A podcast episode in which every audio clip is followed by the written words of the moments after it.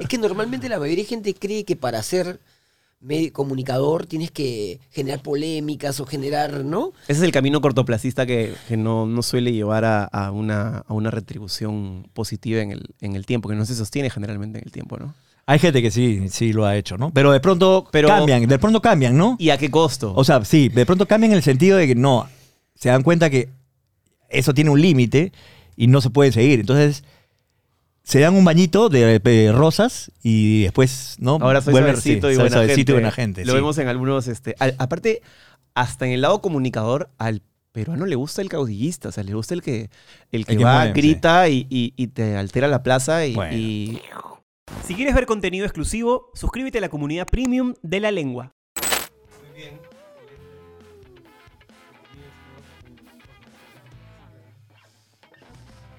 Ahí está. Venga los audífonos. A ver, prueba tu audio a ver si estás bien. ¿Me escuchas bien? Otra cosa. Impresionante. Qué locura. Ay, estamos estafando un poquito acá. No, muy bien, Jesús. muy bien. Bien, hermano, gracias, gracias. ¿Empezamos? Empezamos. 3, 2, 1. Estamos comiendo unas pizzas y me llama el representante. Pablo me dice, ¿vamos a Perú? Vamos, sí, dale, yo arranco. Dale, me dice, vas a Unión Comercio te quiere, te vas a Unión Comercio, me dice. Listo, está bien. Bueno, como a los días me lleva a la casa para firmar el contrato de Unión Comercio, miro el contrato, UTC Cajamarca. Buscaba Unión Comercio por todos lados, no encontraba. ¿Y tú habías venido a Perú una vez? ¿Sabías? No, tenía ni idea, nada, nada, No nada. sabía la diferencia entre Cajamarca, Moyobamba y nada, Lima. Claro, nada, claro, nada. Lo único que veía era el sueldo Claro. y que tenía la oportunidad de salir de vuelta después de que ya prácticamente había tomado la decisión de, de De terminar el ahí. Y ni pregunté. Firmé. Después que firmé, me puse a serio. Eh, No no, era Unión Comercio. Nah, vos, vos quédate ahí. Anda tranquilo.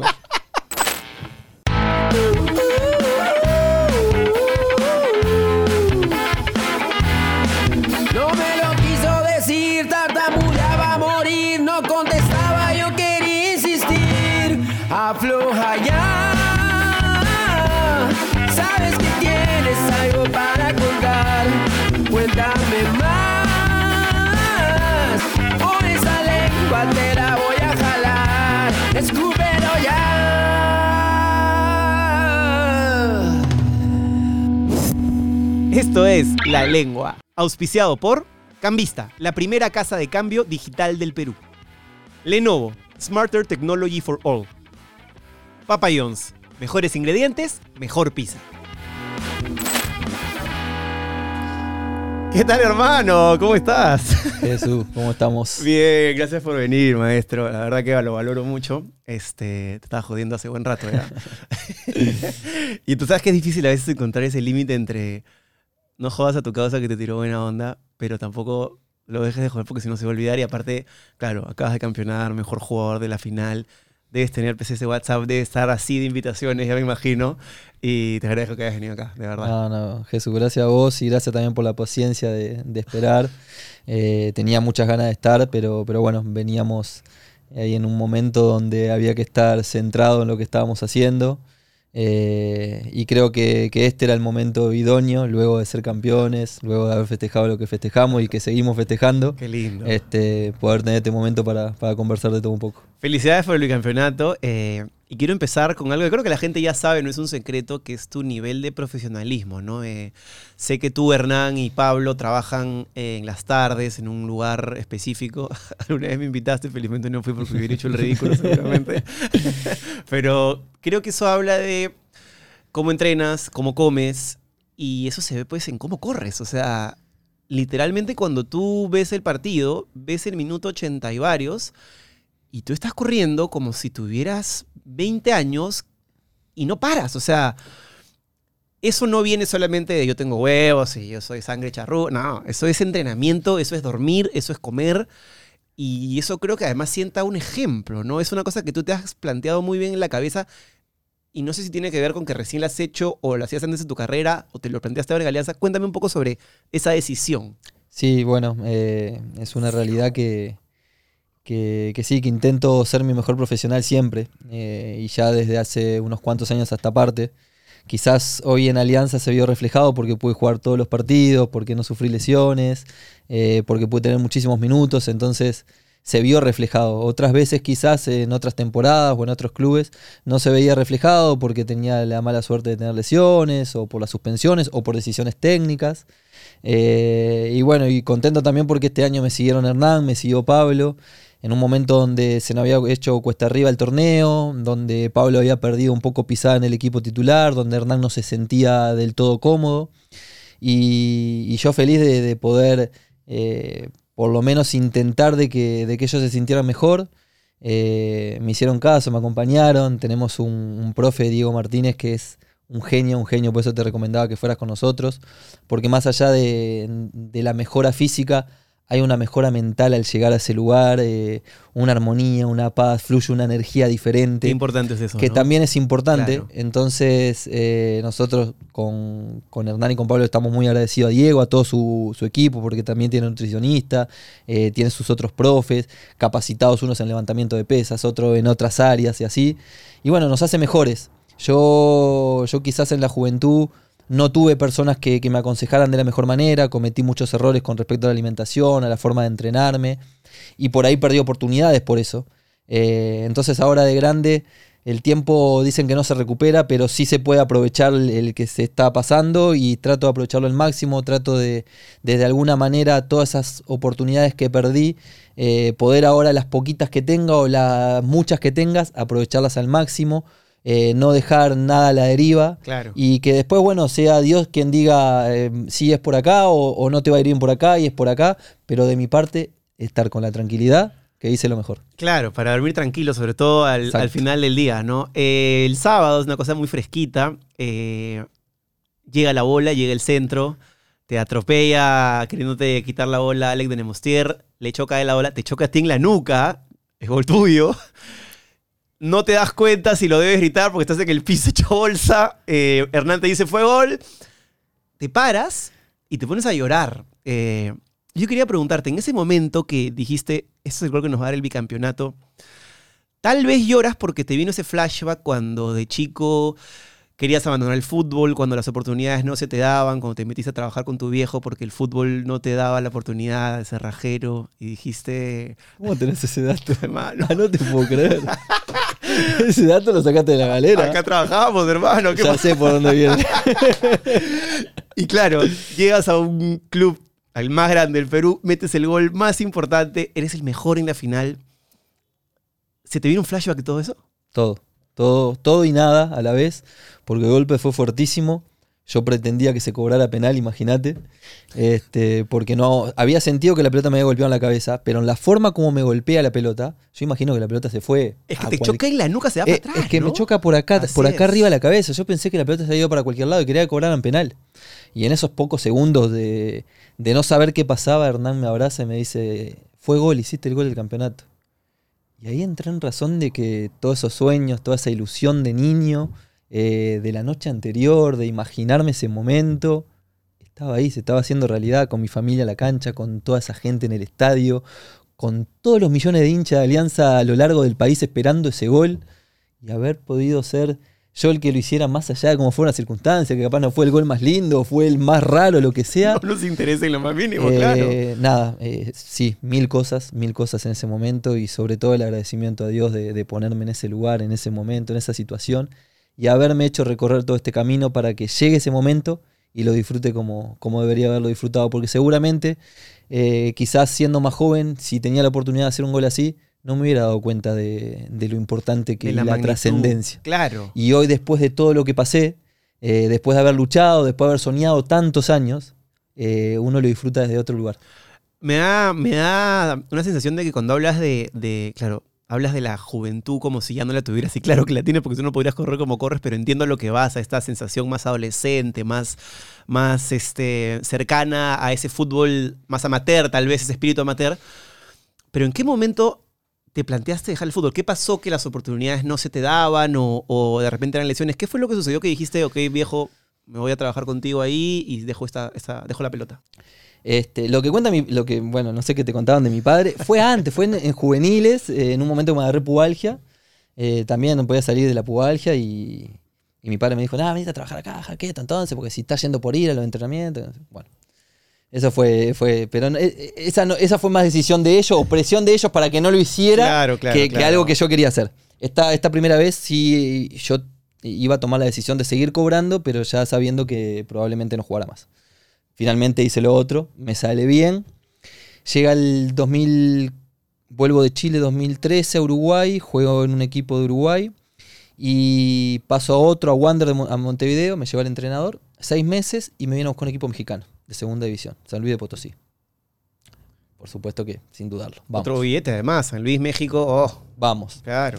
Me fui, seis meses de contrato nada más, porque justo. Es eh, altura, creo, ahí, ¿no? No, no, no, no, no, no. No, no, San Luis, do- donde hay Potosí, donde es altura, hay Bolivia. En México, Ah, eh, ya, ya, eh, sí, en sí, México ahí es llano. Claro, claro, claro. Complejo Jesús. Espectacular. Cámara hiperbárica. No, una cosa que no, no, no, no sé lo que era. Pero, ¿qué pasaba? El dueño era dueño de otro equipo que había descendido y para, como la franquicia era más cara del otro equipo, descendió a San Luis y dejó al otro equipo en primera cruzando los nombres. Sin asco. No, no, pero eso es lo, aparte es lo más normal. Yo ahí me enteré que era lo más normal ese tipo de, de, de O sea, y los hinchas te jodiste, ahora representas Yo otro le equipo. preguntaba a los hinchas eso, ¿cómo hacen ustedes para ser hincha de un equipo si vienen y te traen un día un equipo a tu ciudad y te dicen este... Te cambian el uniforme, el nombre Todo, y, y- todo. Bueno, San Luis hoy, San Luis siempre fue azul y amarillo. Hoy San Luis es blanco y rojo porque lo compró el Atlético de Madrid y le puso los colores que quiso. Eso, Y, es, y ahora es Atlético de San Luis. Qué loco, ¿no? Porque hay, o sea, hay equipos tradicionales que es imposible. Que, imagínate que te quieran hacer eso a, a un equipo tradicional. Al hincha le duele, ¿no? Por lo menos en nuestros países. Pero por supuesto, por supuesto. Bueno, y bueno, seis meses extraordinarios, hermosos, de, de otra vida, de otro mundo, de más y era segunda división, pero era otra cosa. Compañeros en- con una clase, con un, un estado económico, llegaban en unas autos, unas camionetas que yo no lo había visto ni por televisión. Increíble. Este, y bueno, me va bastante bien en lo personal, pero en lo grupal nos va mal. Nos va mal, no, no clasificamos a playoff, no tenemos la posibilidad de ascender. Y el dueño me dice, Pablito, me dice, termina el campeonato. Pablito, quédate dos semanas, me dice, te las pago. Me dice, así renovamos, arreglamos todo. Y después sí, te vas de vacaciones tranquilo y te volvés. Este, ya con un contrato mejor, porque no puede ser el contrato que hayamos firmado, que se llevaron más plata los empresarios por, por el, por el pase, entre comillas, que lo que vos ganaste, quiero que se hagan las cosas bien. Bueno, Jacobo Payán, el dueño. Sí, Jacobo, ¿cómo no? Me llama mi, representante, Pablo, mira que ya estamos acordando, quédate ahí, no te vayas a mover de ahí hasta que firmemos. Me pasa el mail donde mandan la, propuesta, donde les estaban... Y estaba todo encaminado. Como a los 10 días de eso, eh, sale en Twitter la periodista que cubría el equipo, que sabía todo, todo, que Jacobo Payán vendía el equipo. Imagínate levantarme a la ma- una mañana y leer eso. Yo, no, no puede. Esos empresarios también, donde Esto no- ponen el ojo la bala, no les importa Esto nada. no, ¿no? puede ser, digo. Le escribo a mi representante, le mando el captura pantalla, le digo, mirá, ah, Pablo, siempre negativo, siempre esperando lo malo, que si ya nos mandaron la propuesta. Tú que cómo-". tranquilo, es un rumor. Ah, sí. A los 15 días, el equipo vendido. Y yo en San Luis, solo ahí, a la deriva, sin saber, iba al club, el club acéfalo. Todavía sin familia, además. Solo, solo, solo, solo. El club acéfalo. Iba y no sabía con quién hablar. Llamaba al presidente, no, el teléfono Claro. muerto. Hasta que, bueno, un funcionario me comunica, se comunica conmigo. Pablo me dice, venite por la sede, voy a estar mañana a 3 de la tarde. Voy a la sede, y bueno, Jacobo te dejó esto por los 15 días. Me dice, te pide disculpas por las circunstancias. Te sacó tu pasaje primera clase como forma de, de pedido de disculpas. Pero sí, lamentablemente tuvo que vender el club. De un día para el otro. ¿Y qué hiciste? Me tomé el avión, me volví a Uruguay, sin poder entender nada de lo que estaba pasando. Para mejor, los periodos de, de segunda división allá eh, no coinciden con casi ninguna liga. O sea, no te, o sea, no te podías conectar en ningún otro lugar. llego a. Uruguay, Uruguay había arrancado la primera. Segunda estaba por arrancar. Y, y me dice mi, mi representante, vamos, vamos a Rampla Junior, vamos a Rampla, dice que tengo el entrenador ahí, ya había arrancado el campeonato, pero fui a los entrenamientos, ni me miraba. Le decía a mi representante, ¿qué voy a hacer acá si el hombre no, no me mira? Y ahí fue donde, la segunda vez donde realmente casi, casi, casi dejo. Me dice, Pablo, vamos a hacer una cosa, me dice. Vamos al equipo que yo tengo en segunda división, Villa Teresa. Yo te, me hago cargo de tu sueldo. Queda tranquilo estos seis meses. Dentro de seis meses vemos. Bueno, está bien. Y, arranqué a entrenar ahí en Villa Teresa y no, no, ya sentía que no, nada, decía no. No Ya me- estabas no por zafar. Sí, no me puede, no me puede estar pasando todo esto, ya está. Eh, mi hermana ya se había casado, había tenido su hija, estaba bastante independiente, solo estaba mi mamá dependiendo de mí, ya había empezado a trabajar bien, estábamos... Y, ahí le digo, mam, yo parece que no, que esto ya no... No da, le digo, voy a jugar estos seis meses Y chao. por jugar y veo. Nuevamente me engordé, ¿viste? Pero la verdad me fue bien. Igual segunda ya en Uruguay me daba, hice muchos goles. Termina el año, último partido del año, Central Español, cancha Central Español. Ganamos 1 a 0. Gol de penal mío. Y me dicen los compañeros, vamos a comer unas pizzas, un restaurante de pizza muy, muy popular en Uruguay. Estamos comiendo unas pizzas y me llama el representante. Pablo me dice, ¿vamos a Perú? Vamos, sí, dale, yo arranco. Me dice, vas a Unión Comercio te quiere, te vas a Unión Comercio, me dice. Listo, está bien. Bueno, como a los días me lleva a la casa para firmar el contrato de Unión Comercio, miro el contrato, UTC Cajamarca. Buscaba Unión Comercio por todos lados, no encontraba. ¿Y tú habías venido a Perú una vez? ¿Sabías? No, tenía ni idea, nada, nada, nada. No sabía la diferencia entre Cajamarca, Moyobamba y nada, Lima. Claro, nada, claro, nada. Lo único que veía era el sueldo Claro. y que tenía la oportunidad de salir de vuelta después de que ya prácticamente había tomado la decisión de, de De terminar el ahí. Y ni pregunté. Firmé. Después que firmé, me puse a pensar, digo, eh, No no, era Unión Comercio. Eh, vos, vos quédate ahí, anda tranquilo. Qué locura. Este, Y- bueno, y llego a. Cajamarca, llego a Cajamarca. Llego a Cajamarca. Perú. Qué Llego a loco. Cajamarca. Y ahí en Cajamarca también, los primeros seis meses fueron muy difíciles porque no me adaptaba a la cancha, al sintético, no me adaptaba a la altura, no por lo físico, sino por, por cómo la pelota Bota, se mueve, pesa. fue. sí, el, claro. equipo, el equipo se iba al descenso, estábamos condenados. Además, termina la apertura y todos los periodistas decían, UTC Cajamarca ya está descendido. Habían pasado cuatro entrenadores en la apertura. Este, y se habían sucedido muchas situaciones y mm, para mayo que, que cumplí años fue mi madre. Y, y antes, de un- o, antes o después de un partido con Unión Comercio que hago un gol, eh, le dije, mal, le digo, vos sabés que no, mirá, no me, no me siento, no me puedo adaptar, no, no, no logro rendir.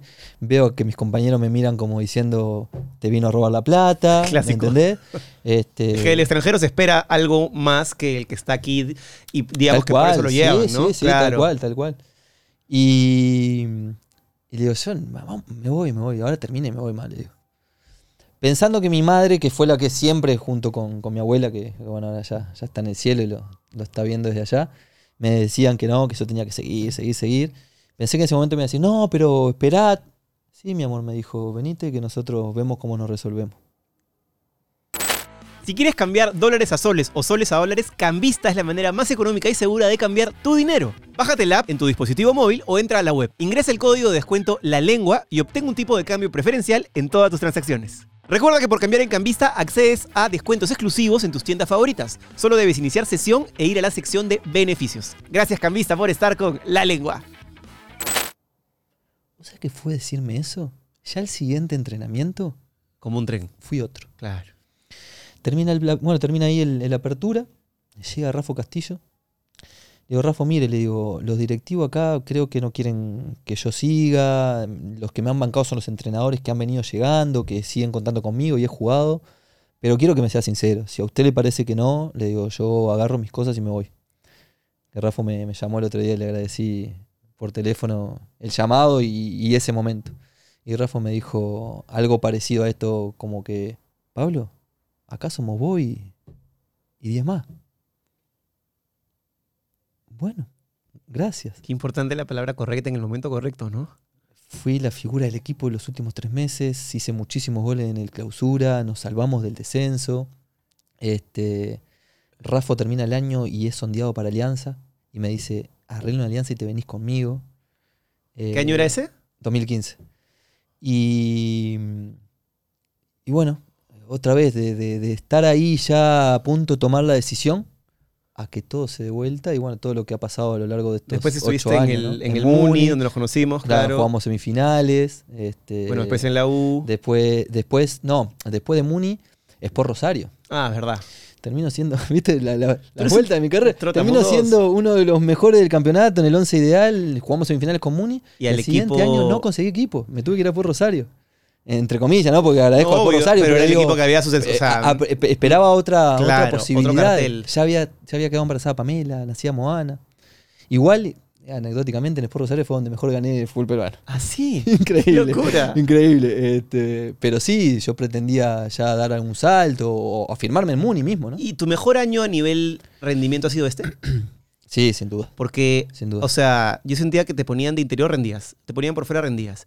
Y el otro día escuchaba hablar a Coté, eh, a José Bellina, eh, que es un- una persona que sabe de fútbol, gerente deportivo de Alianza, y decía, algo pasa con Pablo que siempre está cerca a donde va a pasar el gol. O la clava él, o la mete, o da una asistencia, y eso en un jugador cotiza muy bien. O sea, efectivamente, tus estadísticas habrán sido, bueno, las paredes que has hecho con Hernán, eh, llegabas al área, eh, tenías como una sensación de, de, de cuando la tenías podían pasar cosas, hiciste muchos goles, y si no hubiera sido porque también el rendimiento de Hernán fue brutal, tranquilamente hubiera sido elegido mejor jugador del campeonato fácil. Eh, ¿Cómo te agarra eso? Y en el momento, además de Alianza, bicampeones, no éramos bicampeones hace 20 años, eh, después de lo que pasó en el 2020, o sea, la gente en la calle debe ser una locura, me imagino. O sea, ahora no es que, ahora en la calle la gente te para y debe ser otra cosa. Es otra cosa, es otra cosa y es impensado. Eh, el año pasado que, nos que con Ayacucho nos tocó jugar acá en Lima todo el campeonato, nos tocó jugar mucho Matute. Hice muchos goles en Matute. Y el día que firmé en Alianza y que fui a Matute a firmar y que... No me preguntes qué, pero sentí que, Era el lugar correcto para estar. que iba a pasar cosas importantes. No me preguntes, no sé, que fue algo que sentí, que no me había pasado en otros lugares. Eh, y, y bueno, y cada vez que entraba a un partido sentía que, que iban a pasar cosas. Y eso que dices es verdad porque al inicio no eras el titular indiscutible, No, no. de hecho tenías que rotar. eh, te imagino que siendo extranjero también es como, uy, soy suplente, eh, ocupo cupo. Bueno, en ese momento no estás nacionalizado, hablaremos de eso en un momento. Y era una, una cosa importante para ti, imagino estar, claro. No sé si termina siendo con, con Carlos o es con Chicho que ya te consolidas como titular. No, yo, mira, los primeros. El primer partido juego titular con Grau, en Matute. De ahí eh, juego de titular con Subiana. De ahí soy suplente con Boys, con Cristal. Quinta fecha con Manucci, suplente, entro, damos vuelta al partido, lo ganamos 3 a 1. Y de ahí en más jugué todos los partidos titular. Hermoso. Menos eh, un partido con Huancayo en Huancayo que venía del golpe de Cienciano. Eh, y tres partidos de copa. Pero después el resto los arranqué todo. Una cosa impensada, impensada. Porque más allá de lo que vos decís de la responsabilidad de ser un extranjero, de ocupar cupo, yo tenía claro que llegaba el equipo campeón y que llegaba a un formato de equipo en el cual iba a tener que adaptarme. No, y además un equipo en el que históricamente había tenido la mejor recaudación comercial y taquilla de la historia del fútbol peruano. O sea, tenían para invertir, trajeron un montón de buenos jugadores como corresponde. Bueno, este año ha superado el año anterior, así que ya lo que se viene imagino que será increíble. Eh, y la responsabilidad era fuerte. ¿Te costó un poco esa sensación que a veces el hincha más radical tiene de decir, "Mm, este viene de la U, y ahora va a venir Alianza? Yo siento que cada vez con el fútbol como está ahora, a menos que seas un ídolo del club, que tengas 10 años en uno y te pases al otro bando, eh, ya cada vez pues los Luis Figo son menos, ¿no? Este, justo hace poco salió el documental de Figo que, que claro, ahí sí se armó todo un chongazo porque a veces lo acusaron de pesetero, que Florentino Pérez lo usó de campaña política, hermoso el documental, si pueden véanlo, pero tú no eras que fueras pues un referente de la U y te estás yendo a Alianza, más bien ahora creo que sí eres un referente ahorita en Alianza. ¿Cómo sentías eso de irte del bando rival al archienemigo? ¿Lo sentías complicado? ¿Te, co- te costó? ¿Te pesó? ¿Lo hablaste con Pamela? No sé. No, lo hablé con mi familia. Yo justo estaba en Uruguay cuando se estaba sucediendo todo esto de la posibilidad de llegar a Alianza. Eh, Que no fue directo tampoco. O sea, fue, fuiste a otro club. Sí, sí, estuve en Audax el Así 2020, es. después en Ayacucho. Y cuando terminé en Ayacucho, nos fuimos a Uruguay de vacaciones, estaba pescando varios días, conversando con Pamela y con mi familia, comentando que está la posibilidad de alianza. ¿Cómo será? ¿Tendré la capacidad de, afrontar una situación así? En, en principio habían dudas, tenía mis dudas. Eh, el primero me dijo, Dami, porque yo soy Damián para mi familia, Dami. Mi hijo, mi hijo, mi hijo así, mi hijo, estás preparado, mi hijo, es mi padre. Pamela igual. Eh, sí, ¿por qué no? Si con tu profesionalismo Así es. en algún momento eh, la gente lo va a poder reconocer, tenés que estar con tranquilidad, tenés que... Y, y en el momento que me llama mi representante con la propuesta ya formal, donde yo tenía que ya decidir, eh, en ese momento me convencí que sí, que sí, que no importaba, que podía, que estaba en condiciones y que sobre todo eh, el trabajo en algún momento iba, iba a verse recompensado con, con el reconocimiento de la gente y con el respeto.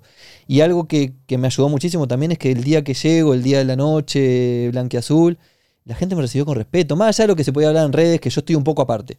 Pero la forma en cómo me recibió la gente fue de respeto. No hubo silbidos, no hubo una cosa más allá de la... No, no, quizás lo pensaba el hincha y viene de allá y cómo será y qué pasará, pero no, no me lo demostraron. Es que una vez que tienes la blanqueazul puesta, ya la tienes puesta. Y tienes que apoyar al que está ahí si eres un verdadero Bueno, hincha. Claro, eh, eso, debería- eso es lo, lo ideal, lo ideal Claro, pero no todos pasa- sabemos que, sí, no pasa, que no pasa. Y sobre todo no pasa en redes sociales, es increíble. En redes sociales pasan las cosas que no pasan en la vida real. Por eso yo discuto en casa mucho con mi familia, que, que un día, no, este año, con mi madre, este, mi madre, ma, no leas, no veas, por favor, al principio sobre todo, vas a leer y ver cosas que te van a afectar, que me la vas a trasladar a mí, no quiero que me afecten, No por favor. Claro, porque tú estás preparado para que el periodista diga cualquier huevada, pero cuando te llama tu mamá preocupada, hijito, es verdad que ahí te rompe los huevos porque dices, estás metiéndote con mi familia indirectamente. Tal cual.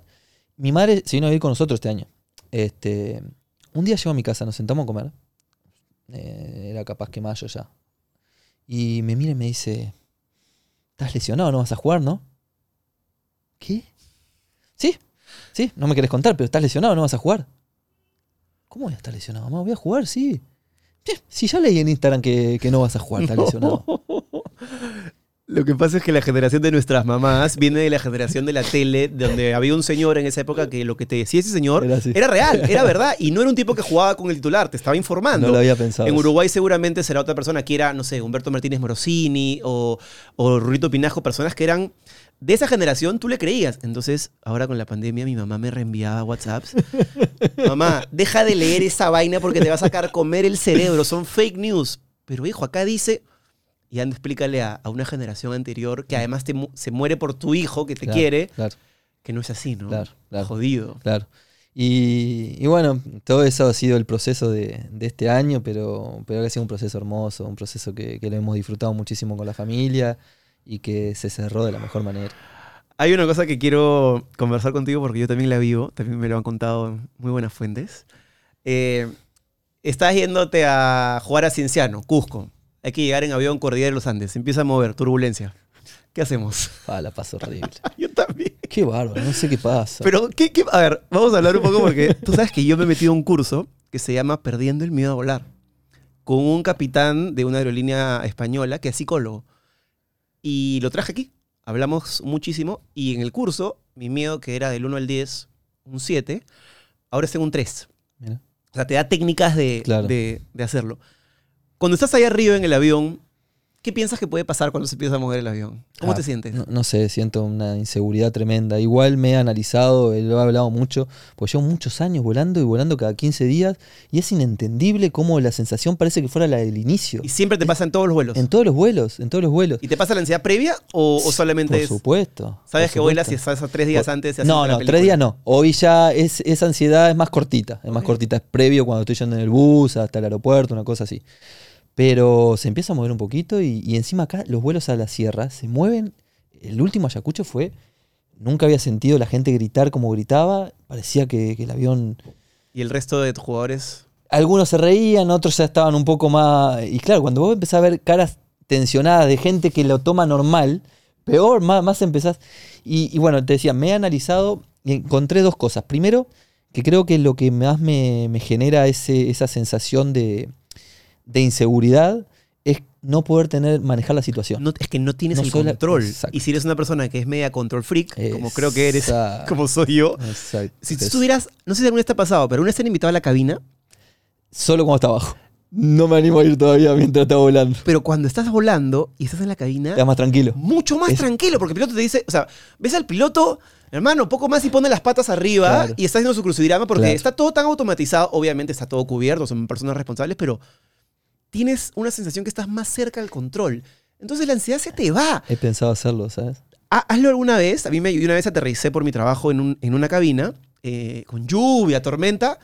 El piloto estaba, y yo estaba en la cabina y decía, me gusta. O sea, si hubiera una tarifa en la que tú pagas una cantidad Vas de ahí. plata, voy ahí, pagaré más, pero vuelo tranquilo. Porque efectivamente, y claro, más bien si te mandan más atrás, no sé si te pasa, pero mientras más atrás del asiento, Tal cual. menos control tienes. Tal cual, tal cual. Y es más, si son los asientos del medio y no son en la ventana que pueda ir viendo lo que está El pasando, cagazo peor. es peor.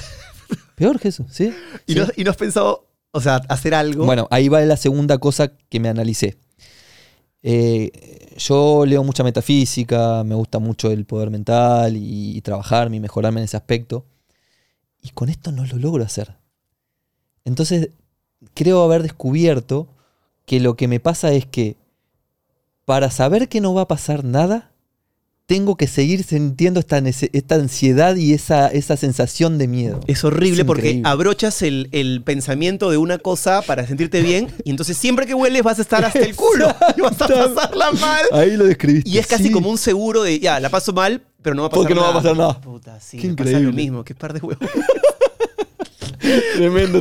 Es más, Diego, el profe Martín, el otro día me mandó un, un podcast de Miguel Granados, no sé si Sí, de Miguel Granados, que claro. entrevista a, a alguien que también es experto en esto, explicando y tratando de sacando miedo a la gente. No pude abrir el podcast.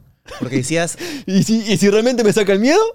saca la huevada. Claro, qué locura. Tú sabes que a Dennis Bergkamp lo llevaban medio... Sí, dor- dormido. O- Por eso o- renunció a la selección. Sí, porque no podía volar. Sí. O quería ir por todo por tierra. Es, que, es que en esta época, y claro, en mi curso también le pregunté al, al profesor, o sea, ahorita con toda la navegación y los sistemas es, imposible que se caiga un avión. Se cae uno de cada... No sé si te sirve, pero a mí yo me bajé una aplicación que se llama Flight Radar y te salen todos los avioncitos que están volando en el momento. Al día vuela unos 110 mil. No se cae ni uno. La estadística está contigo, hermano. Entonces yo por ahí me fui trabajando, mejorando, pero claro, es algo que, los control freak tenemos y que, y tenemos que aprender a manejar porque si no la vida... Aparte, no sé si te ha pasado, pero yo no se lo quiero pasar a mi hijo. Entonces cuando vuelo con mi hijo, Te haces el hombre. Claro. igual, Yo igual. porque igual. es que no puedes hacerle ese daño a tu Claro. pobre cachorro o cachorra porque le cagas la vida, ¿no? Tal cual, tal cual. Y para mejor a Moana, no sé en tu caso, pero a Moana le encanta volar. Claro. Entonces yo cuando voy con ella, sí, qué hermoso todo. y Por dentro estoy que no puedo más. Yo mañana voy a Buenos Aires y ya estoy con la película un poquito, pero, pero bueno, ya es hay otra cosa que hay que darle, a que hay que darle nada más. Eh, la hablaste de la pesca hace un momento, a- te gusta mucho la cocina. Sí. En un momento, corrígeme si me equivoco, cuando, cuando teníamos esas reuniones con, con la gente del Muni, ¿Mm? tú hacías un canal de YouTube, tenías un contenido, ¿verdad? Grababas y hacías un montón de cosas. ¿Qué fue. ¿qué fue ese proyecto? Eh, cuando vengo a Muni, el 2016, mm, recién estaba en las redes sociales eh, potenciando la venta y la imagen del deportista en redes sociales. Así que al poco tiempo me, me contactan un grupo de chicos que, que querían manejar mi imagen. Entonces, bueno, generamos una reunión en el departamento donde yo vivía, conversamos todo un poco y ellos me dicen, bueno, Pablo, ¿qué cosas te gustan hacer como para que nosotros podamos mostrarlas? Cocinar. Digo, si yo soy un aburrido, pensé. No sé, le digo, si yo estoy todo el día metido acá en mi casa, si no estoy acostado, estoy en el gimnasio entrenando, si no estoy en el gimnasio entrenando, estoy leyendo algo, mirando una película. Claro, no hay mucha cosa lúdica para sacar. ¿Qué muestro? Bueno, empecemos por el gimnasio. Entonces, bueno, íbamos al gimnasio, me sacaban dos o tres fotos haciendo. Press de banca. Nada, tenía cuatro me gusta. Obvio. Entonces viene otro día los muchachos de vuelta, Pablo, ¿y, y qué te parece? ¿Qué otra cosa? Y yo, me encanta la pesca. Bueno, fuimos un día a la Costa Verde, hicimos una producción a la Costa Verde, un día, entonces lo que era. Tira tu caña ahí. Un desastre. No anduvo. Eh, y ahí se digo, mira, ¿sabes qué? Me gusta la cocina. Y un día vi una entrevista a Cavani, ya cuando apenas llega a Francia, Ajá. cocinando él en su casa. Su asado No, gigante. no, no, ¿o qué? no, se estaba haciendo pasta. Era una entrevista que, que tu- duró como, no sé, dos horas, ponele. Y, y en, en una parte estaba cocinando, una cocina gigante. bueno, cocina del rey Carlos V, ¿no? y él cocinando y lo entrevistaban. Y noté que, que mientras él estaba haciendo cosas, como que la entrevista fluía desde otro lugar, ¿viste? Y él, él contaba otras cosas. Porque la cabeza no está en cómo respondo, sino está en cocino y te, te, te soluciono lo que tú me estás diciendo. Es muy interesante. esa algo así. Entonces eh, le comento, le digo, mira, bueno, hagamos, me dice. ¿Qué te parece? Bueno, hagamos. De hecho, que hacemos el primero, hacemos canelones. Ajá. Este, hacemos ahí en casa con la producción media casera. Sale lindo y tiene una repercusión importante, ¿viste? Y me dice, vamos a hacer otro. Bueno, hagamos otro. Ahí hacemos ají de gallina. Bueno, sale la ají de gallina también. Qué, buena repercusión, no sé cuánto. Pasa. Me empiezan a llamar lo- los canales para que cocine en vivo. Claro, no es lo mismo editar si, que cocinar en vivo. Obvio, protegido en tu casa, además, no con las luces. Entonces, y le- todo. entonces a, a dos chicas del Bocón que hacían un programa, en aquel momento no era para un canal, era como algo, algo así, no era YouTube tampoco, no me acuerdo exactamente qué, para el diario, me dicen, Pablo, vamos a tu casa, lo hacemos en tu casa, pero sí en vivo. Bueno, le llamo a mi padre y digo, mira, ¿me quieren que cocine en vivo? Tiene que ser algo que, que no le vaya a errar. Bueno, me dice, hacete unas pisetas, dice, le haces al sartén, que es bastante fácil, haces unos rellenos y por lo menos, listo. Bueno, para mí salió espectacular. La verdad, yo me sentí bien, me sentí cómodo y salió bien. Eso tuvo repercusión y ahí me hizo hacer como eso, como dos programas más de, de cocinando con la bandera. El último es en mixtura, justo llega a mixtura, entonces hago un, un recorrido por mixtura contando de, de qué lo, la- las comidas peruanas, y qué Escaló me gustaba y qué no. el proyecto en corto sí, tiempo. eh, ese video en aquel momento, 2016, de mixtura, llegó como a 30.000 reproducciones en YouTube. En una época en la que no era tan fácil llegar a 30.000 Y- reproducciones Y, en menos un canal que no, no lo veía tanta gente, no tenía tantos suscriptores. Claro. Pero sí el video fue moviéndose, moviéndose hasta que, que, bueno, tuvo todas esas reprodu- eh, reproducciones.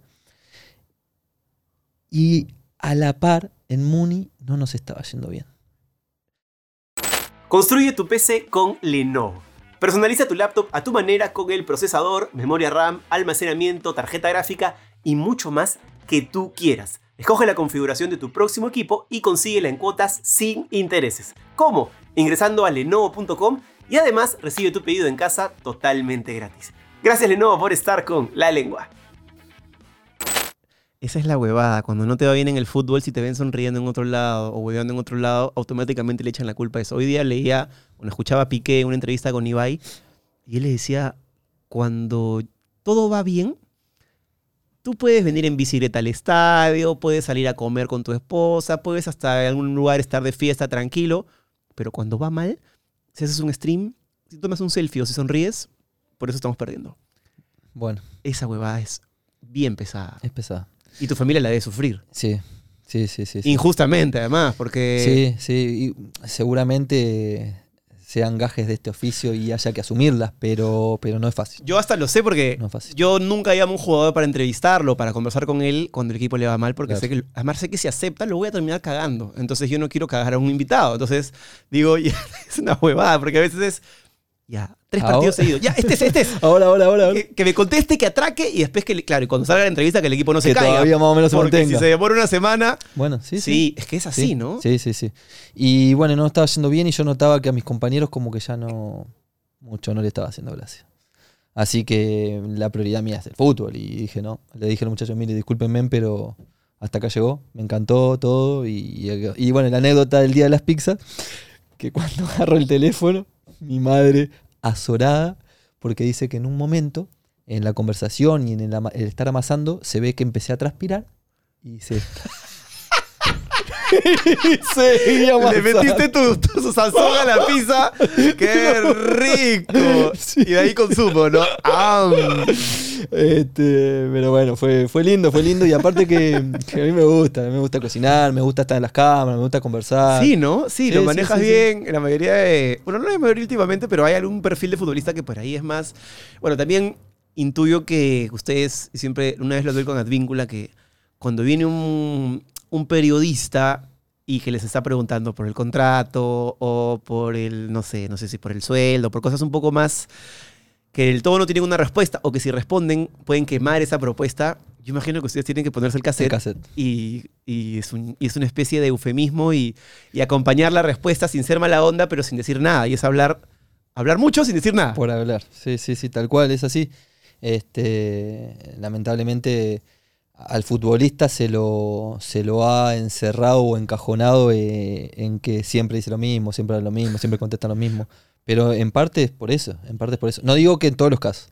Hay Pero- casos que, que sí, que el futbolista no le gusta conversar y, y las entrevistas no salen buenas porque no hay buena predisposición. Pero la mayoría de las veces es que el futbolista necesita contestar lo que necesita contestar, no lo que quisiera contestar. No lo que quisiera contar. Claro. Eh, o no lo que espera la gente que escuchar. Es así. Y, Eh, y- y aparte a veces hay que elegir el momento. Creo que este momento, por ejemplo, es perfecto para ti, bicampeón, tranquilo. Acabas de estar, eh, eres, eres peruano ya. Eh, ¿Cómo fue eso? Eso también debe ser... una situación particular, ¿no? Vas a un lugar, o sea, no es solamente que, no es un tema tan de trámite de hoy ahora tengo doble pasaporte, doble nacionalidad, no, es, hay un tema de feeling con ese país, ¿no? Tu hija es peruana, ¿cómo, ¿cómo te sentiste en este momento? Mira, Jesús, eh, lo dije el día de la ceremonia, me, me hicieron hablar, no, esperaba pasar al frente a hablar y, terminé llorando, no pude realmente eh, expresarme bien, se me anudaba la, la garganta, fue, fue difícil porque cuando uno habla desde el corazón y no de lo que pensaste decir, se hace complicadísimo, es increíble. Afloran las emociones y perdiste. Te- se te va el hilo, hablas lo que hablas ¿Te y, emociona? Tal cual, tal cual. Claro. y en ese momento, cuando empecé a hablar, eh, me acordé de cuando llegué a Cajamarca, me acordé de cómo me recibió la gente en Cajamarca, que no preguntaron de dónde, ni cómo, ni por qué, simplemente me abrazaron, me recibieron. Así lo siento yo al, al pueblo peruano y así siento que me han recibido. Entonces ya de ese día yo siento agradecimiento por, por Perú. Y más aún después cuando me da mi esposa, mi hija, mi familia, todos estos años de carrera, todos los momentos que he vivido, los amigos que he hecho. Eh, entonces, esta nacionalidad, más allá de que he escuchado periodistas decir, no, es porque se no ocupa cupo, ni va a ayudar, que seguramente sí tenga parte de importancia, eh, yo lo tomo de otro lugar. Lo tomo desde decir, bueno, en, en alguna, de alguna forma le estoy agradeciendo a Perú lo que, lo que me hizo. Claro, lo llevas contigo para siempre. Eso ya es algo que, bueno, se podría renunciar, pero es algo que no vas a hacer, pero ya lo tienes contigo, ¿no? Es una cosa muy bonita. Y piensas en la selección como una posibilidad, lo hiciste por eso, eh, con el rendimiento que has tenido ahora es perfectamente posible, lo ves como algo, como un norte, si viene bien, ¿cómo, cómo sientes ese momento? No te voy a mentir, obviamente que me ilusiona. Desde el momento que recibí la nacionalización, desde que pasó a ser elegible, me ilusiona. No, no, eso no lo puedo negar. Eh, yo había iniciado el trámite el 2019 y se me cae el trámite. Tienes que tener cinco años, ¿no? Sí. Y tú viniste en el 2015. 15. Yo lo había iniciado el 19 y en el 19 sí quizás pensaba un poco más o, o- o- o lo quería hacer también por ver una oportunidad ahí. Hoy eh, me ilusiona muchísimo, me encantaría, sería un honor y ahí sí sería la forma de devolverle a Perú un poquito de verdad de todo lo que me ha dado defendiéndolo dentro de la cancha. Lindo. Eh, pero soy consciente que los jugadores que hoy conforman la selección peruana, que lo vienen conformando en los últimos años, que han clasificado un mundial después de tantos años, que han estado a un pasito de clasificarnos de vuelta, que han hecho Copas Américas donde no han representado espectacular eh, las últimas tres. Entonces tengo mucho respeto a eso. Le tengo mucho respeto. Ahora, después de decirte esto y de respetar, y te digo que sí me ilusiona y que me voy a preparar por si en algún momento se necesita.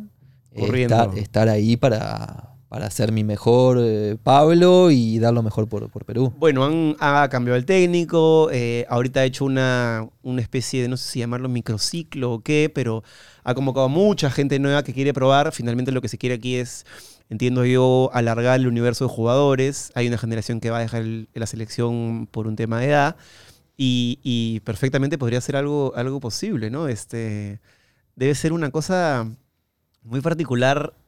O sea, te- que a partir de ahora te puedan llamar a una selección. Debe ser algo bien raro, porque, o sea, no naciste aquí, pero tienes un, un sentimiento súper fuerte por este país y que un papel día que ahora te pueden llamar eh, te mueve cosas en la cabeza de todas maneras. loco. El, el domingo mm, comíamos un asado en casa con mi familia y sale el tema, ¿no? Porque estábamos viendo un programa donde uno de los periodistas comenta, bueno, capaz que se pueda dar. Y mi padre, mi madre me preguntaban, ¿no? ¿Qué, qué me pasaba? ¿Qué sentía? ¿Qué... Y, y lo que siento es que si, si la responsabilidad de representar a tu país natal es gigante, la de representar al país que te adopta Claro, es mayor. que te da la oportunidad de eh, es mayor, es más, pienso y, y, y puta, me, Qué loco, nunca lo había pensado así, me- pero me tiene todo el sentido lo que sacude. dices. Y me di cuenta ese domingo conversando con ellos de esto, de que la responsabilidad es mayor. Habría que hablarlo, estar. claro, habría que hablarlo con la gente tipo, no sé, pues Yuliño, que representó muy bien a la selección peruana siendo nacionalizado. Por- bueno, Julio, que en paz descanse, pero Valerio, que era lo más grande del arco.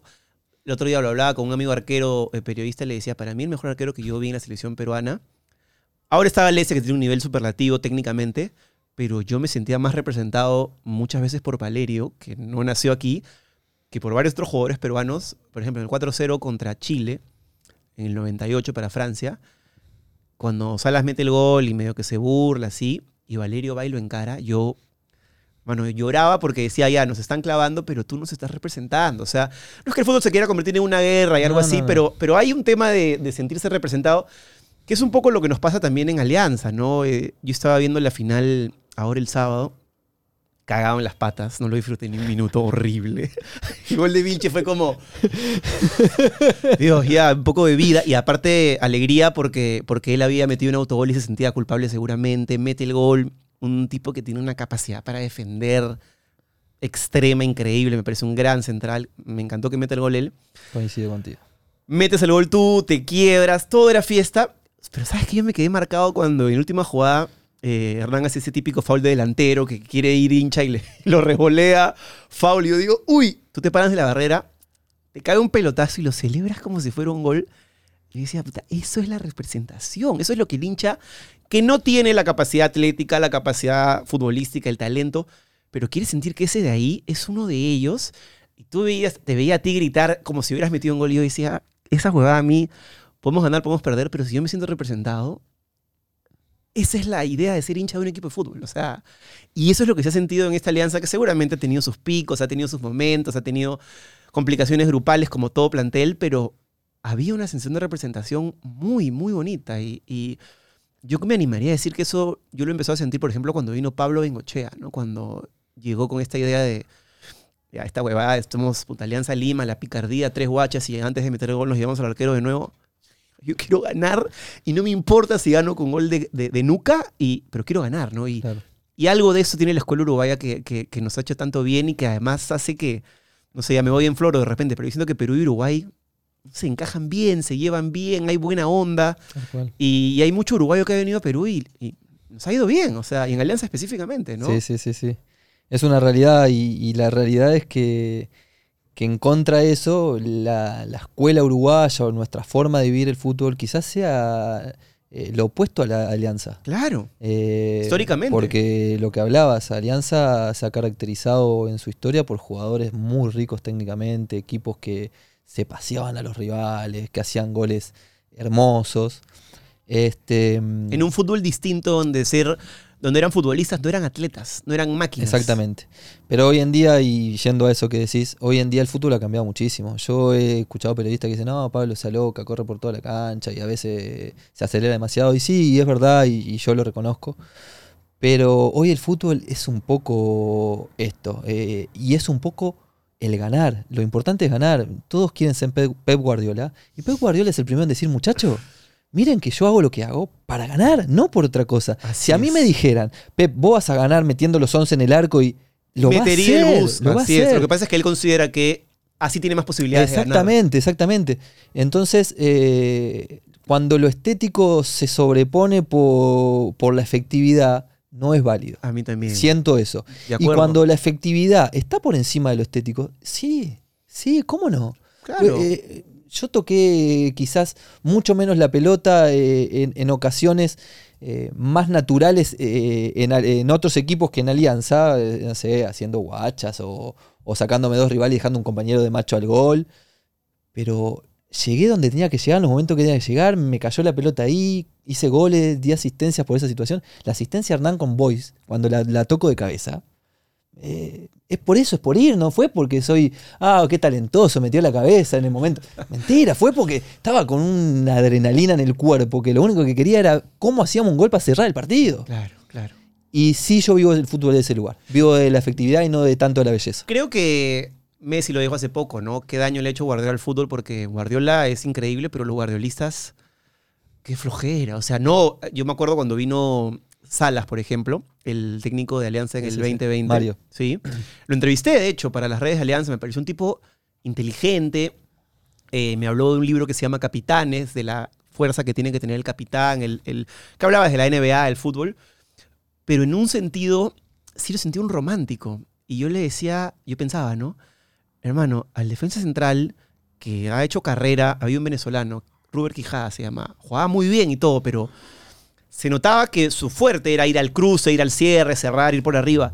Cuando le pedías, sal jugando, que venga el delantero, un, apóyate con el interior o con el 5 y luego busca la pared para darle amplitud y salir por otro lado, lo complicabas al hombre demasiado y ese estrés empieza a sentirlo. Si bien no lo contaba con, Luis Amaranto Perea, el jugador colombiano, le decía, eh, ellos hablan de una manera muy particular entre argentino y colombiano, le decía, este, ¿qué pasa? Que estás estresado, te veo. Profe, por favor, no me haga como el técnico anterior que me pedía que salga jugando.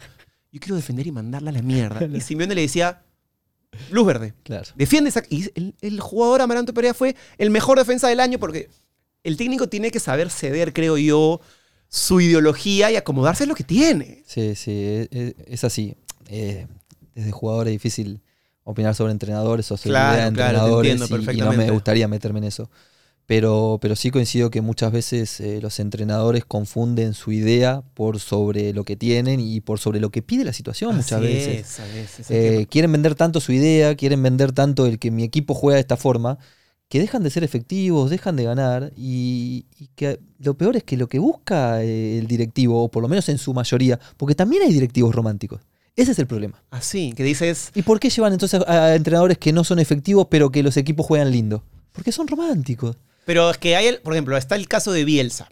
No campeona, pero te, te, te lleva al equipo Está a bien, primera. bueno, no, bueno, pero estás hablando, estás habl- claro, pero estás hablando Bilbao. de uno. Claro. Estás hablando de, del rey de esta, de ese Así es, romanticismo. así es, así es, así ¿Me es. explico? Eh, el resto no son Bielsa. No, pues, es cierto. No son Bielsa. Hay muchísimos ahí que están. Bueno, a Argentina le pasó con San Paoli un poco, ¿no? Que, que era como. Ya, este sabe todo de fútbol, es casi un científico del fútbol. Y a la hora de la hora puso a Enzo Pérez, que era el número 24 en la selección, casi lo llamó de, y lo puso de titular. O sea, ahí te das cuenta que no había un plan o que los jugadores se lo comieron, en fin, todo lo que dicen, ¿no? Pero. ¿Te gustaría ser técnico a ti? No, no, no. no. Hoy no. Voy a hacer el curso, lo voy a hacer, lo inicio este próximo año. Ah, sí. Sí, sí, ¿Pero sí. para formarte como jugador o porque a futuro te gustaría tal vez Y tener lo la que pasa es que uno no sabe las vueltas de la vida y no sabe las necesidades laborales que, que pueda tener. ¿Qué edad tienes ahorita? 32.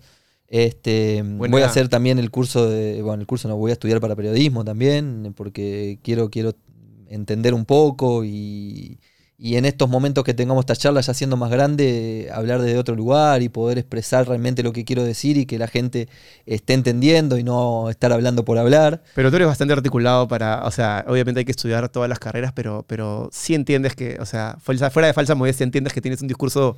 No, claramente, sí, sí, pero siempre se puede perfeccionar Sí, y, cierto. y muchas veces uno se queda con diciendo, uy, quise decir eso, pero al final no, no lo pude transmitir. Entonces me gustaría, y porque también nunca se sabe, quizás por ahí me lleve la vida a terminar como periodista, vinculado al fútbol, porque sí quiero seguir vinculado al fútbol. Eso te iba a preguntar. No, eso, eso sin duda, sin duda. Pero el tema del entrenador, Cerrajería ya, ya, no, ya, ya se quedó la atrás. cerrajería queda atrás. Mi viejo la tiene hasta el día de hoy, la ¿Ah, cerrajería. sí? la misma, la misma que yo me sentaba. Una cabinita, es una cabinita blanca, como las que pueden haber acá donde dice hacen copia de llave. Esa cabinita blanca en la misma esquina de toda la vida. Qué lindo, qué artesanal eso, porque Sí. es, es- llega a ser un arte, ya no es solamente arreglar las llaves. Es y- más, mi abuelo materno, cerrajería, mis dos tíos maternos, cerrajería, hasta el día de hoy. Hasta el día de hoy tiene la cerrajería de mi abuelo tiene más años, la cerrajería de mi abuelo debe tener 50 años. Toda la familia vinculada a los cerrajeros. Y mi padre, más artesanal, porque mi padre cuando mm, compra ese lugar, eh, no había luz eléctrica, no, no, no lo compró con luz eléctrica. Nunca le puso luz eléctrica, hace las llaves a mano. O sea, las máquinas las mueve a mano. No. Te lo juro. Te lo juro, hasta el día de hoy. Si eres amante de la pizza como yo, tienes que saber que en Papa John's se la toman muy en serio. Por eso la preparan con los ingredientes más frescos y la mejor calidad. Para así lograr siempre el mejor sabor. Papa John's, mejores ingredientes, mejor pizza. Y recuerda que tienes delivery gratis de lunes a jueves pidiéndola por su web. Gracias Papa John's por estar con La Lengua. O sea, es como ir a ver el trabajo del artista que hace una guitarra a mano, que crea, no sé, o sea, el de los zapatos, el que hace los que zapatos. hace los zapateros, claro. Sí, a mano. ¿Y, y tú estás con la cerrajería o...? O sea, si me quedo, si me quedo la llave, ¿te puedo llamar a que soluciones? Capaz o- que abrir no? la puerta la puedo abrir. Hasta eso puedo llegar. Después ya. Hacerme la llave Sí, ya, ya eso otro no. está más complicado. Está más complicado. está más Y, y ahora que tienes esta, o sea, este presente tan bueno y no sé qué, tú también eres de los que está no sé, por ejemplo, como Hernán, que cada 10 minutos se le ocurre un negocio nuevo y, y tiene una idea nueva para generar algo. No, me volvió loco este año. No, me volvió loco. pues. ¿Qué, qué tipo para tener Porque aparte me quiere involucrar, ¿viste? Yo pará, Hernán no me da la cabeza. Déjame que estoy enfocado acá. Qué no- loco, no- sí, sí. No, es, es tremendo. Es tremendo, porque tremendo. cada 10 minutos se le ocurre una idea de negocio nueva. Y, yo tuve una. Yo no lo dije porque, claro, el lunes yo tuve una, una parrillada con él familia. ¿ya? Fuimos mi esposa, su esposa, nuestros hijos. Y, pero él se jugó una final el miércoles. Y yo decía, no voy a subir ni una foto porque de ahí nos Claro. avionamos y. Salado el Zamora, Claro. ¿no? Entonces dije, nada, no. Aparte, hay buena onda, en fin, ¿no? Entonces. Y me dio mucha curiosidad cómo el tipo realmente es una manera de, de- de ver la vida como... Me encantó, porque no, no, no, no, no, se, no se aferra al dinero como por ahí algunos sí lo pueden hacer, sino que más bien tiene esa teoría de las finanzas que el dinero hay que moverlo, hay que girarlo, hay que invertirlo. hay- ¿Tú Sí, eres sí, así? no, yo o- soy, yo soy eh, ¿cómo es que se dice? Eh, yo puedo decir que, que es realmente así. Eh, Hernán, el- a los 3, 4 días, de, Pablo, escuchá, mira, te voy a dar esta plata, así ponemos así y hacemos acá. No sabes ni quién soy, boludo. Me conoces hace 10 Y minutos. yo- ¿Viste cuando sí? ¿Qué está pasando? O a, la- a los 10 días decirme, Pablo, y entonces escuchá, y la casa, yo te diría que no te compres la casa, que mejor mires a ver si haces el departamento, porque si compras. el- Ah, o sea, ya arreglándome también cómo yo tengo Sí. que manejarme, ¿viste? Es crack, es crack. Este, y así con todo. Es más, yo, por ejemplo, el teléfono no lo toqué dos días después de la final. El tipo es capaz de estar terminando el partido y estar contestando los 400 mensajes, atendiendo la llamada, atendiendo a su familia, porque aparte ni siquiera eso, porque a mí me ha pasado de decir, no, pará, tengo que contestar, y me doy cuenta que estoy perdiendo el tiempo de estar ahí con mi familia y ya lo dejo. Y, está, y no, haces no bien. puedo hacerla, no puedo hacer todo.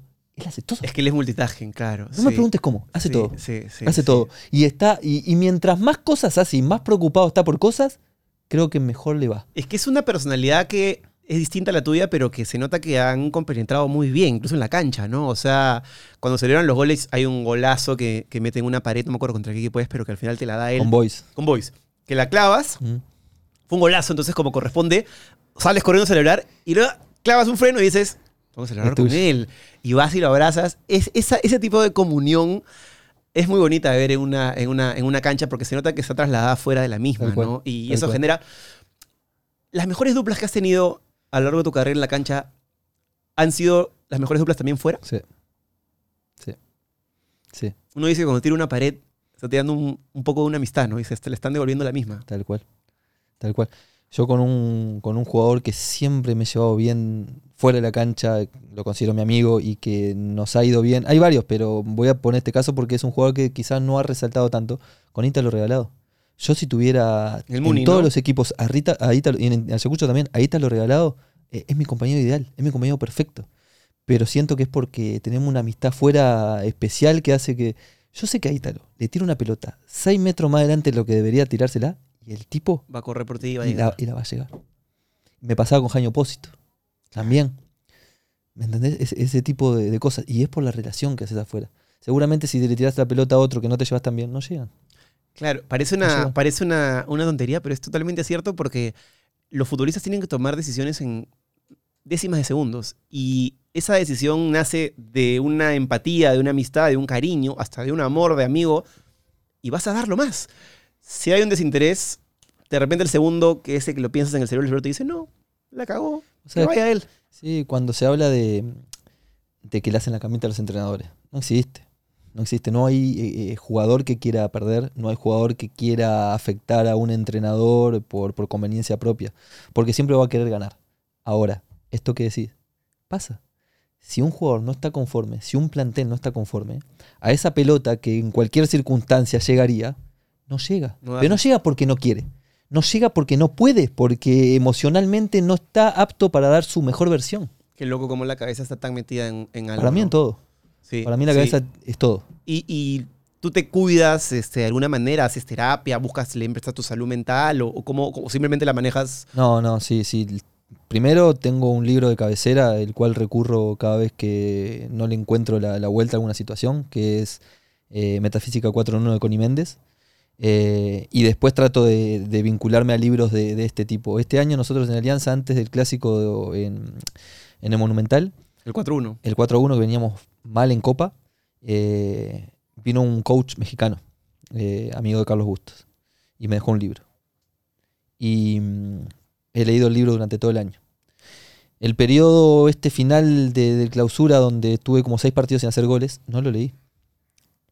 El día antes de la final, lo terminé. ¿Cómo se llama el libro? Eh, ¿Cómo hackear tu mente? Es que el sistema de creencias lo es todo. Y seguramente ahí tiene que haber algo de eso. ¿sí? Yo también recurro a libros cuando estoy mal. Ahorita estoy leyendo uno que se llama El Poder de la Hora. Buenísimo. Para estar presente. Jodido. Me cuesta. Qué loco, ¿no? Es que literalmente cuando te descubres que... Ya me voy a poner también un poco metafísico, pero... Creamos la realidad con nuestros pensamientos. Somos lo que hacemos. Somos lo que decimos. Somos... O sea, cada cosa que tú dices se mete en una célula, se programa en tu cerebro y es lo que ejecuta el cuerpo. Capaz por ahí después, ahora no, porque el audio es como de cinco minutos, pero mi familia es una familia bastante negativa, bastante de esperar lo malo, de, ha sido siempre sacrificada y siempre golpeada por la vida en distintas circunstancias. Entonces están como siempre esperando lo malo. Y yo creo que me salí de ese molde y muchas veces noto muchísimo más cómo son por esto otro, ¿no? Y, y se vino toda mi familia de Uruguay para la final. Y no habían estado en todo el año y venían para los partidos más importantes. Y yo necesitaba que ellos centraran su fe, su atención y sus pensamientos en que iban a pasar lo bueno y que no tenía por qué pasar lo malo. ¿Estuvieron toda la semana en la final? Sí, mi padre viajó al equipo con nosotros. No. Entonces yo tenía que encontrar cómo llegarles, que no pensaran que estuviera eh, hablando por hablar. Pero que te contagien positivismo. Exacto. Y también la mañana antes del partido me fui lejos de la concentración y mandé un audio de cinco minutos a toda mi familia. El mismo audio, lo grabé y lo, lo- reenvié. En el cual les explicaba cómo yo había encontrado el secreto de, de que pudiera irme bien y si por lo menos no me iba bien, de sentirme bien con eso que estaba haciendo, con ese proceso que estaba viviendo. Y que me gustaría que ellos, eh, que alguna vez yo les he hablado, para este momento pudieran ponerlo en práctica. Entonces le pedí sentir fe en sus corazones, que cuando sintieran miedo eh, lo reconocieran y lo quitaran de, de sus pensamientos y lo, lo cambiaran por fe y que ayudaran a todos esos sentimientos con pensamientos e imágenes mentales de cómo querían ellos que terminaran las cosas y no cómo el miedo les iba a decir cómo terminar. Un audio como de cinco minutos. Y me pareció increíble que en un almuerzo el lunes, mi padre, que es el más negativo de todos nosotros, empezó a hablar sobre el audio y sobre lo que había experimentado y, y cómo él veía las cosas. Y para ser lo negativo que es, tiene muy claro que la verdad es la otra. La verdad es realmente estar positivo, la verdad es sentir fe. Me sorprendió. Me sorprendió. Wow, que se paró en la mesa así, les dijo a todos algo No, así. eh, eh, almorzando, ¿viste? Salió el tema, no sé cuánto. Y dice, yo sé que yo soy el más negativo de, de la familia. Pero yo tengo claro que para que las cosas se den y salgan bien, hay que sentir fe y hay que pensar positivo y hay que cuando las cosas no están bien, entender que por algo son, dejarlas pasar y seguir sintiendo fe y seguir creyendo que las cosas se van a dar. ¿Sabes qué me dejó? Casi te Mira. quiebras, imagino. helado. Helado porque fue toda la vida, toda la vida queriendo que él pueda hacer ese cambio, porque se merece, porque todos nos merecemos encontrar esta verdad.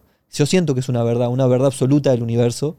eh, y, me cuesta hablarla, me cuesta decirla porque la gente, si No. lo entiende, te ve como un loco o piensa que uno Te ve está, como un- está queriendo así, ¿no? pregonar, te ve como un- Exactamente. claro, como un profeta falso, como un Ah, libro de autoayuda, eso, efectivamente. Es más, Condy Méndez dice en, su- en el libro, por favor, no quieran ser metafísicos, no quieran imponer en el otro, porque uno tiene que estar preparado para recibir la información. Es que lo ideal, creo yo, es inspirar a la gente a través de tus actos, de tus acciones, también de las palabras, pero no te puedes pasar la vida intentando convencer a todo el mundo porque te desgastas tú. eh, generalmente la gente se, se inspira más, creo yo, viendo o sintiéndose eh, eh, inspirada por alguna conducta, algún comportamiento, que porque tú le Más que pongas... por las palabras. Así es. Claro, ¿no? pero el tema es que cuando uno ve la familia y dice, ¿cómo no te puedo ayudar? ¿Cómo no? Si yo estoy viendo cómo son las cosas.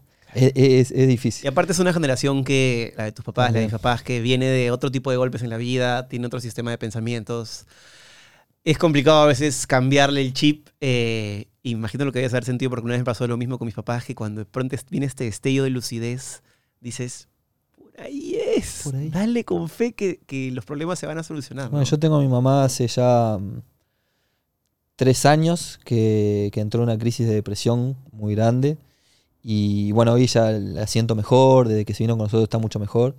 Y me duele el alma muchas veces saber cómo puede ella estar mejor, querer transmitírselo, pero que no a ella no, no lo pueda, no lo pueda llevar a la práctica. Es que es difícil, sí. La depresión, yo la pasé por un momento cuando tuve un problema, en la- un problema de salud y, o sea, es un tema que necesitas ayuda. Necesitas gente, ya sea un psiquiatra un terapeuta, ayuda profesional porque, porque te puede llevar a un lugar del que no sales y es como una espiral, ¿no? Eh, a veces reconocerlo ya es un gran paso y, y no guardar la basura bajo la alfombra, ¿no? Sí, Este, sí, no, ella ya está medicada, ella lo reconoce, ella sabe lo que le está pasando y, y, en- e, y a partir de ahí ha mejorado. Pero veo una mujer joven, una mujer que, que podría utilizar todos estos conocimientos para hacerla más feliz.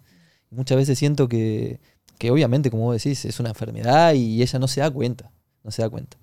Pero sería, sería increíble que lo, que Qué, qué- bien que hables la lectura y la, y, la, y la veas. Ahorita creo que además estás en un lugar en el que eh, estás en el pico del rockstar. Entonces, que tú digas que la gente lea, yo creo que va a hacer que la gente agarre un libro y, y se dé cuenta que leer es la mejor herramienta. eh, muchas veces es gratis ahora con internet y es la mejor herramienta para defenderte.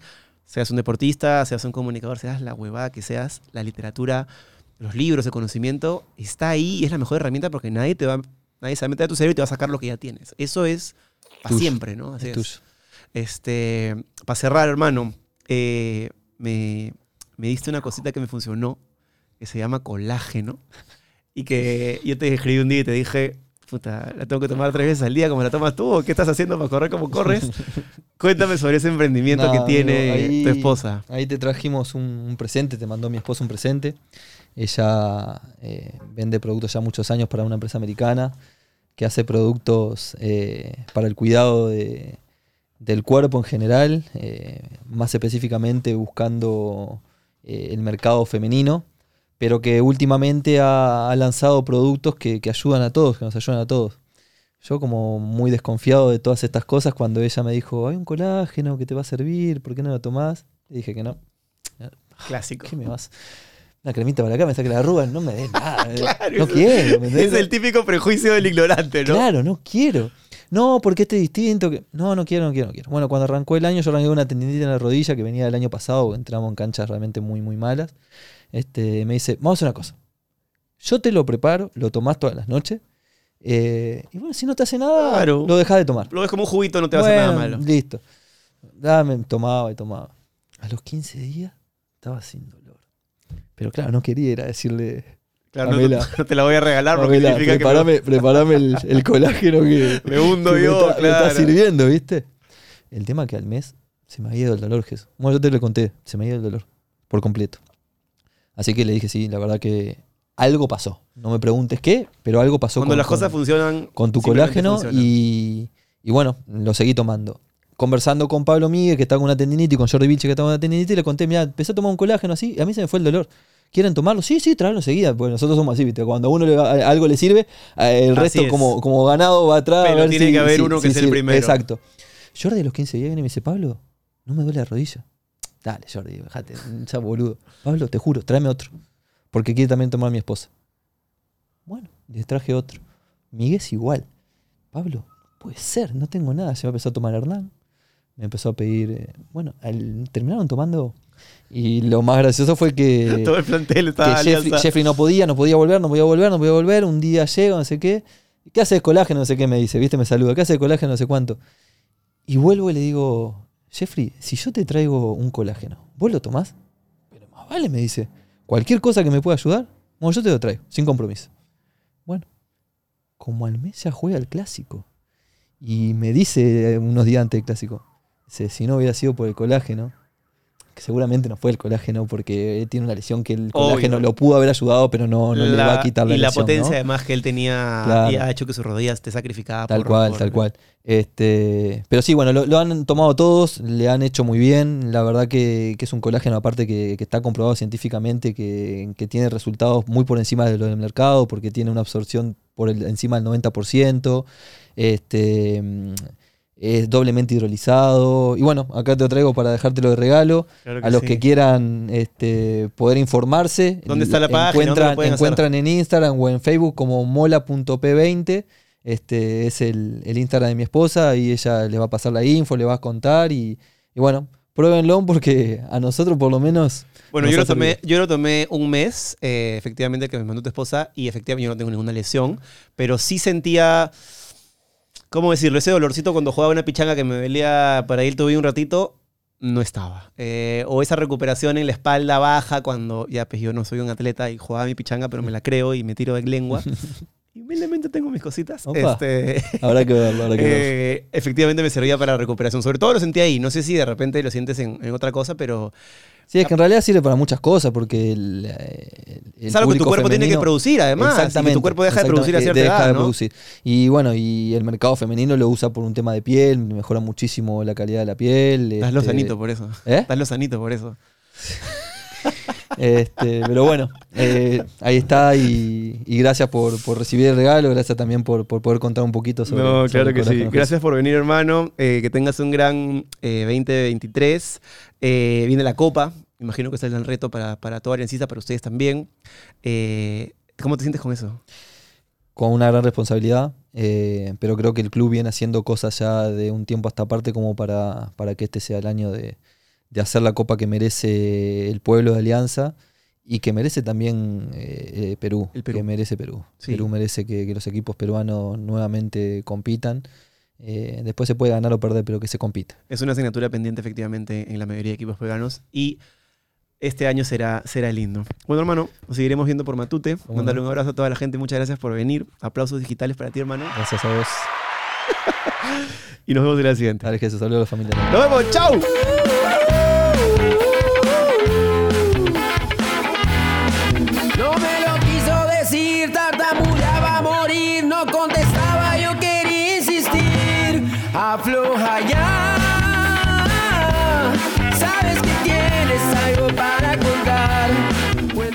Te ha gustado esta conversación y quieres ver más, suscríbete a la comunidad premium de la lengua desde 8 soles. Tenemos tres categorías con diferentes beneficios y ahí vas a poder realmente conocer al 100% a todos nuestros invitados. Ponemos cosas que no podemos poner aquí por diferentes motivos y la idea de esta comunidad premium es abrirte la puerta a ti para que entres y seas parte de lo que pasa en el estudio.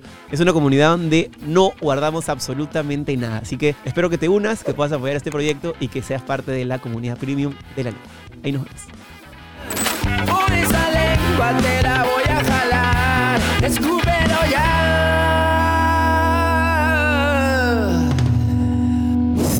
Esto es La Lengua. Auspiciado por Cambista, la primera casa de cambio digital del Perú. Lenovo, Smarter Technology for All. Papa John's, mejores ingredientes, mejor pizza.